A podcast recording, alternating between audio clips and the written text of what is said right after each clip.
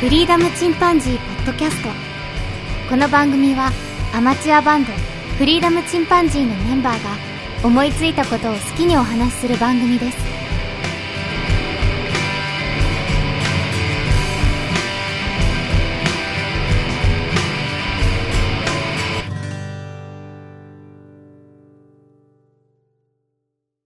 さあ始まりました。フリーダムチンパンジーの佐藤です。フリーダムチンパンジーのケンです。フリーダムチンパンジー・ジョンズ。え今回は、えーリクエストもありました、エレキギターの歴史をやってみたいと思います。いや、はい。まあ、エレキギターとなるとね、正直前回のアコギほど長くはならないと思いますので、って言いつつ多分長くなるんだけど、うんうん はい。やっていきたいと思います。まあ、あの、エレキギター、正確にはエレクトリックギターだね。うん。エレキって考えたら、ちょっとダサいよね。エレキバンみたいな。海外ではエレキなんて言わないよね、きっとね言。わない。日本人だけでしょ。うエんレキギ。ターなんて。エレクトリックギター。で、まあ、アコギと違って、まあ、楽器そのものでは大きな音は出ない。そういう楽器で、まあ、弦の振動をピックアップが微弱な電気信号に変換して、それをアンプリファイアー、まあ、日本語で言うと増幅器で増幅してスピーカーから音を出すと。イエス。だからスピーカーありきのね、とアンプありきの楽器なんだけど、これ、歴史を紐解いていきます。1910年。バイオリンの、とか、あとバンジョーとかね、そういう楽器の内部に電話の受信機を取り付けて、で、音を増幅させるっていう特許が出てるんだって。これが一番古い1910年の、まあ、エレキに近いような情報。で、1920年代になって、それから30年代にかけて、このあたりでね、日本人も含めて多くの人が電気楽器の実験とか制作をしてるんだけど、うんうん。まあ、はっきり言ってみんな自分が最初だって言ってて、日本人にも最初だって言ってる人がいるんだけど、うんまあ、正確にはもう正直わかんないんだって。おう。ー。うんん。だけど、まあ、1931年、ジョージ・ビーチャムっていう人が、今のピックアップとほぼ同じものっていうのが発明されて、で、翌年には商業生産されています。で、翌年の1932年にリッケンバッカーがフライングパンっていうのを発売します。これあの、深淵のね、えっ、と、アルミニウムのボディ。まあ、なんていうかな。本当にフライパンみたいな話なんだけど、えー、イメージとしては、ホットケーキみたいな形かなのボディに長いネックがついてるっていう。で、フライパンに似てることからフライングパンっていう名前がついたんだけど、う。うんん。まあ、くしくもね、あの、紀元前のエジプトのその頃のアコースティックギターにちょっと似てるんだけど、デザインが。うん。ちょっとここは画像を送りますわ。ほいほい。今送らせてもらいました。ほう。ほうほうほう。じゃあもう見えるかな？おー。リッケンバッカーが作ったフライングパン。かっこ悪いでしょ、すごく。フライパンやん。めっちゃかっこ悪いなと思うけどね。かっこ悪いね。まあ、今から見るとね。ううんん。でもこれを一応ね、これが世界初というふうに見る見方が、まあ一応有力的だし。うん。うーん。で、第二次世界大戦後、ヨーロッパの方はもう壊滅的な打撃を受けてってね、音楽どころじゃなくなってるんだけど、まあその一方、本土が無傷で残ったアメリカが文化のね、中心になっていく。特に音楽の世界でね、中心になっていくんだよね。うん。で、米軍のダンスホールで人気があったのが、ジャズなんだって。ジャズってその、ダンスミュージックだったんだよね。うん。なるほど、ね。軍では。で、1936年頃に、えージャズギタリストのチャーリー・クリスチャンっていう人がいるんだけど、うん。この人ね、ずっとあの、コード弾きがメインだったギターで、ソロが弾きたくなって、で、ソロじゃちょっと音小さいなーってなって、なんとかならんかなっていうので、アコギにピックアップをつけて弾き始めたらしい。うんこれ今にあの音源残ってんだけど、うん。このチャーリー・クリスチャンさんが、えー音源が残ってる最古のエレキギターの、うん、演奏を残してるらしい。うん。うん。うん。で、1936年、うんギブソンですね。あの、前アコギでお話ししましたが、うんギブソンは ES150 っていうのを発売します。ES っていうのは Electric Spanish っていう略らしい。うん。このギターも、まあ、いわゆるフルアコなんだけど、うんまあ、あのー要は、アンプにつながなくても音が出るようなね。アコギにピックアップつけた状態。で、これ、アーチトップっていうギターだけど、この、これもあの、チャーリー・クリスチャンさんも愛用したらしいよ。で、1946年、ES5 を発売。これあのピックアップが一つでなくて、三つになってる。で、それぞれにつまみがあって、ボリュームコントロールができるっていうところは新しかったらしい。あ、それぞれね。もう今のギターと一緒やん。そうね。で、1950年になると、フェンダーさんが現れます。レイ・フェン来ましダーさん。た。はいはい。レオね、レオ。あ、ごめん、レオ・フェンダーさんね。うん。ちょっとね、レオ・フェンダーさんに関しては、人生を軽く言っていきましょう。クラレンス・レオニダス・フェンダーっていう名前。通称、レオ・フェンダーは、まあ、機械オタクの技術屋さんですね。一言で言うと。おい、人出たね。うん。で、両親は果物を売ってるっていうような、果物を、えービーチで売ってるような人たちだったらしいんだけど、へへで、おじさんにね、あの、自転車屋を営むおじさんがいて、そのおじさんの家に行った時に、ハンドメイドのラジオを見せられて、それで取りこうなったんだって、ラジオに。ほう。うおーんで、レオはまあ8歳の時に左目をね、病で失ったりとか、いうのがあって、そのおかげで戦争には行かなかったんだけど、おかげでまあ生き延びたっていうところがあるかな。う。うんん。確かで、会計士の、えー勉強をして、で、製氷会社とかね、あとタイヤの会社とかで働いてるらしいんだけど、タイヤの会社が潰れてしまって、で、えっ、と、個人的なお店を作るんだけど、それが、フェンダーラジオサービスっていう会社を、お店を始めてます。に。うんすごいな。起業家や。うん。んで、ギターは全然弾けないんだけど、チューニングすらできないっていうレベルでギタへーいじれなかったらしいんだけど、ただあの、ものすごくラジオが好きだから、ラジオのその、研究によってギターアンプを作るんだって。ああ、アンプかこれがフェンダーアンプって言うんだけど、この最初に作ったフェンダーアンプっていうのがものすごくよくできてて、で、うんこれを丸々パクったのがマーシャルアンプだって。ええマーシャルね。自分マーシうャル。ん。丸パクリらしい、これ。丸パクリだったのそれ。ええ意外そ。のぐらいそのいきなり完成度の高いものを作っちゃったと。うん。で、カメラも大好き。まあ、写真撮るのは興味なかったらしいんだけど、ささほど。で、えボートも大好き、車も大好きっていう人らしくて。あ、いいですね。物欲しないですね。で、車が好きだから、ギターに名前に、あの、車の名前を付けてるらしい。ジャガーとか、スティングレイ、ムスタング。あ、ね車の名前から来た。そうなんそうだっよ。たんだ。車大好きだし。ちょっとびっくりだね。う。うんん。さてさて、で、歴史の方に戻りますけども、1950年、フェンダーのエスクワイヤー、それからブロードキャスターが発売されます。このブロードキャスターっていうのはね、えっ、と、まあ、当時テレビが大人気で、テレビの人気キャスターのことをブロードキャスターって呼んだんだけど、その、えーうんニュースキャスターね。うん。で、そのブロードキャスターっていう名前を付けたんだけど、この時すでにあのグレッチ、ギターのね、メーカーのグレッチさんが、ドラムかなんかの名前で商標登録してたらしくて、で、その、名前付けたところを、わざわざシールかなんかで隠して販売したらしいんだけど、その頃はノーキャスターっていう名前だったらしい。名前が付いてないね。かっこえ で、その後、で、やっぱりテレビがすごい人気、テレビジョンのテレから取って、テレキャスターにしたらしい。名前を。はテレね。テレビジョンやったよ。当時はもうテレって言うと最新っていう感じだったんじゃない？ああ、その言葉がね。うん。でも何が違うってやっぱりあの、ハウリングの原因となってた空洞がない一枚の板から作られているソリッドボディっていうのがまあ、めちゃめちゃ新しかったんだよね。ソリッドギターね。うん。あと、ボルトオンネックっていうのもまあ一つ新しい点かな。その。ネックがボディと直接繋がってるんじゃなくて、えー、ボルトで繋がってると。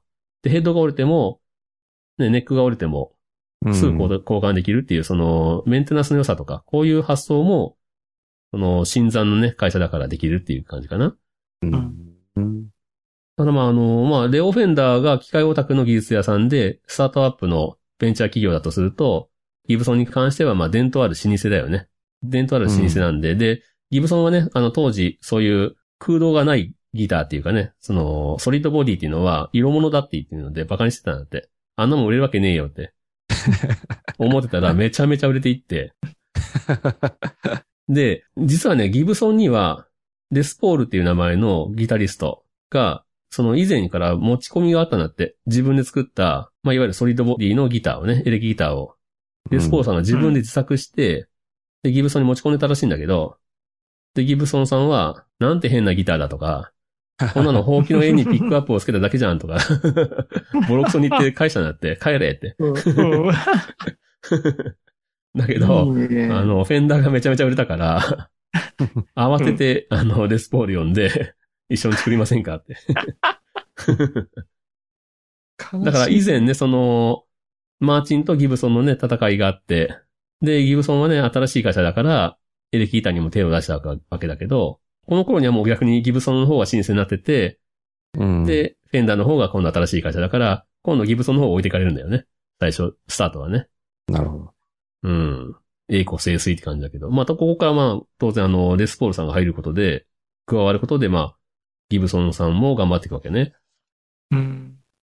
えー、1952年に、まあ、さっき言ったレスポールさんね、のアイディアでギブソンからレスポールモデルがついに発売されると。これ大きいよね、レスポール。レスポールはね、ううん。ん。だこのレスポールっていうギタリストはものすごい目立ちたがりだったらしいんだけど、音楽すごい発明をするんだよね。で、1954年、フェンダーからストラトキャスターが発売されて、まあ、このレスポールとストラトね、この二つが二大エレキギターと言っていいんじゃないかというふうに言われています。ちなみにこのストラトっていうのは、ストラトスフィアの略で、えー、清掃圏って意味なんだって。ええなんで清掃圏にしたかというと、前テレじゃん。テレビ電波より高いところっていう、より高みっていうので、清掃圏の意味でストラトってつけたらしいよ。ちなみにね、この後ね、あの、スターキャスターっていうのも出してるだかあ、知らなかった。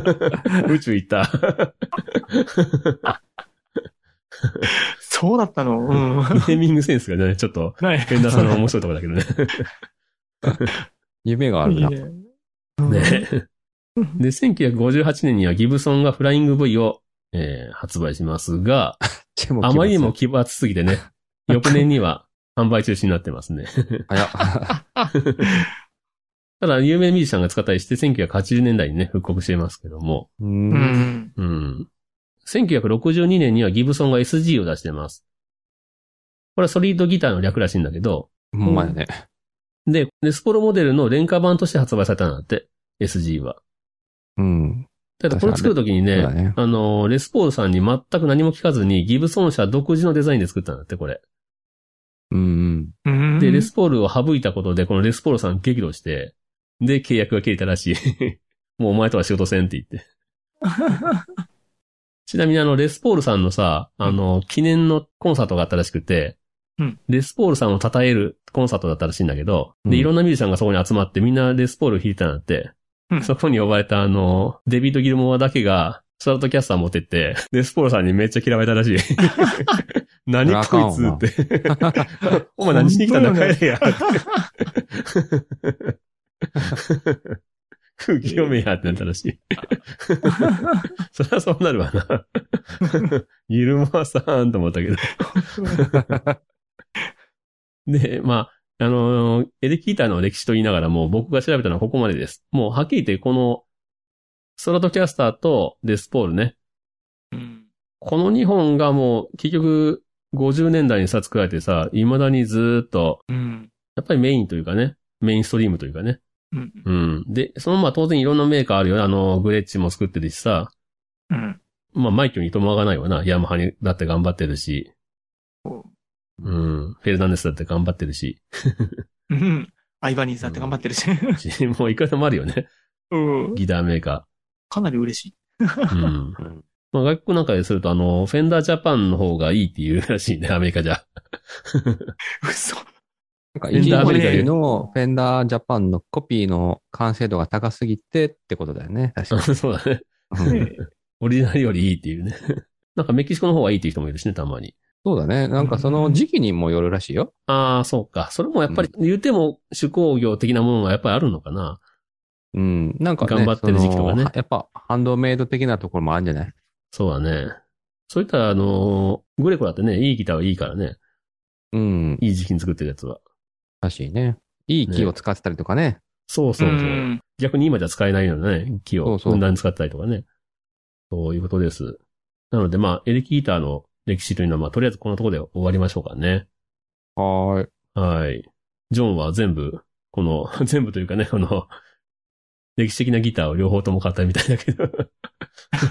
いや、通るよ、やっぱ、あの、スターダキャスターもエレキをやってるとね。ううんん。うん SG も持ってたしね。そうはね、もう、ほんととんでもないくらい楽器にお金使ってきたわ。まあ、車趣味、まあ、でもまあ、車普通に何台か買えるぐらいか、使っとるかでも使ってるわ、もう、キー、キーボードとか含めてね。楽器にね、うん、そそれだから使ってる。る。えらい使う。まあでも、それがあって今があると思えってね。まあね、うん。いい趣味だよ、でも。そう。それが、ねうん、そうだよ。俺もちょっと目指したいわ。ハゲてもかっこいい、あの、デビッド・ギルモアみたいなジジイになりたいわ。そうだね。なんかこう、ねまあ、年取ってもさ、趣味と言えるものが少しでもあった方がいいじゃん。大抵なくなる、うん特に男はね、気がついたら何も持ってないってなるからね。うん。会社の、あの、引退した人でもいいたわ、そういう人。何の趣味もないんじゃ、って。仕事辞めたらどうしようか、って。これ言ったっけ？その100万円があったとするやんか。うん。20代の時の100万円と、うん。まあ70、80の100万円じゃ全然価値が違うのってわかる？うん。全然価値が違う、ね。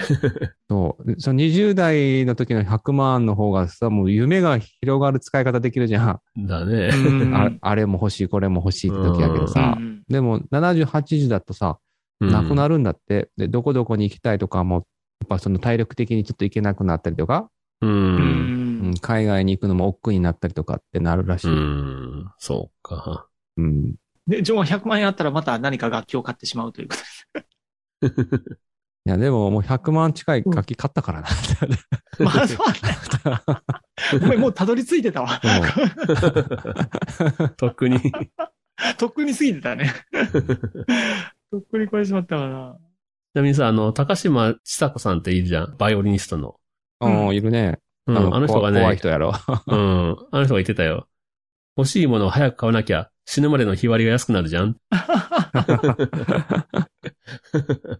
死ぬまでの日割りかと思って。いいね。その表現も素晴らしいね。いいなと思って。確かに確かに確かに。うんまあ。ね。本当欲しいものがあるから頑張れるんだよ。お金頑張っ欲しくなるんやし。まあね、働こうって気になるよね。うん。うん。何もかも手に入れて、もし世界征服とかさ、世界の王様だったら多分つまんないと思うんだよね。うん。うん。一生懸命ね、額に汗して働いて、まあ、そのお金でね、買うギターだからね、大事にもするし、価値もあるしね。う。うんん。そうやね。んそれはある。まあ、まあこうやってあの、エレキギターの歴史をやってきましたが、僕もこれ調べたらね、まだ弾きたいなと思って、エレキギターを思いましたわ。ええええよ。エラキギターは。ねやっぱりなんかなかなかスカッとするしね、ギャーンってなすとね。うんうん。大きい音鳴らしてね。ねどこで鳴らすかっていう まあでも今ヘッドフォンでもいけるじゃん。まあね。なんでね。まあ、できればねできればね、あの、アンプからね、ガン流したいけどさ、なかなかね、それは難しいやりたから。けど日本でねそうだうんうん。なかなかね、ガレージバンドみたいなのいいよな、海外のガレージでさ、周り、森みたいなところでさ、仲間集まってガンガンにね、ライブできるとか、ね、演奏できるとか。いいよな、ああいうガレージバンド。日本でもどういう中行きゃできるかもしれないけど。そうだね。だいぶ田舎じゃないと難しいだろうね。ねうん。それなったら素敵だね。ねやりたいわ、ほんま。恵まれてるよね、ほんとね。それできたらね。うん。うん。はい。ということでした。皆さんもね、エレキギター、もし機会があればぜひ弾いてみてください。あの、アコギよりね、指が痛くないしうん、コードでね、ガーンって弾いたってかっこいいしさ。昔はそのジャズギターの頃は、もうコードだけでジャッジャってやるだけだったりする時代もあったわけで、うん。で、パンクとかもね、あるしね。ソロが弾けなきゃダメってわけでもないから、うん。コードさえ覚えればね、うん。ギャンギャン弾くだけでも楽しい楽しい。楽しいですからね。僕なんかそれしかできないから。それで十分よ。うんね、ほんと楽しければいいよね。自分のやりたいことができればいい。そうだね。うんそれで曲も作れるし、で、それ入れたいと思ったら練習すればいいしね。うんそうそうそう。うん。はい。というので、えー、まあ今回はギターの歴史でした。それではまた、さよなら。さよなら。さよなら。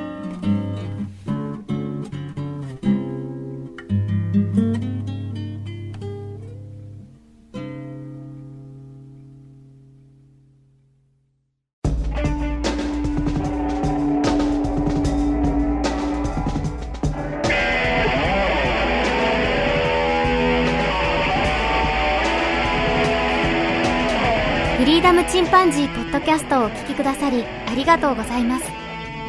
この番組ではお便りをお待ちしております。ツイッターにて、ハッシュタグにカタカナで、フリチンとつぶやいていただくか、メールアドレス、フリーダムドットチンパンジーアットマーク Gmail.com、freedom ドット chimpanzee アットマーク gmail.com までご意見、ご感想お待ちしております。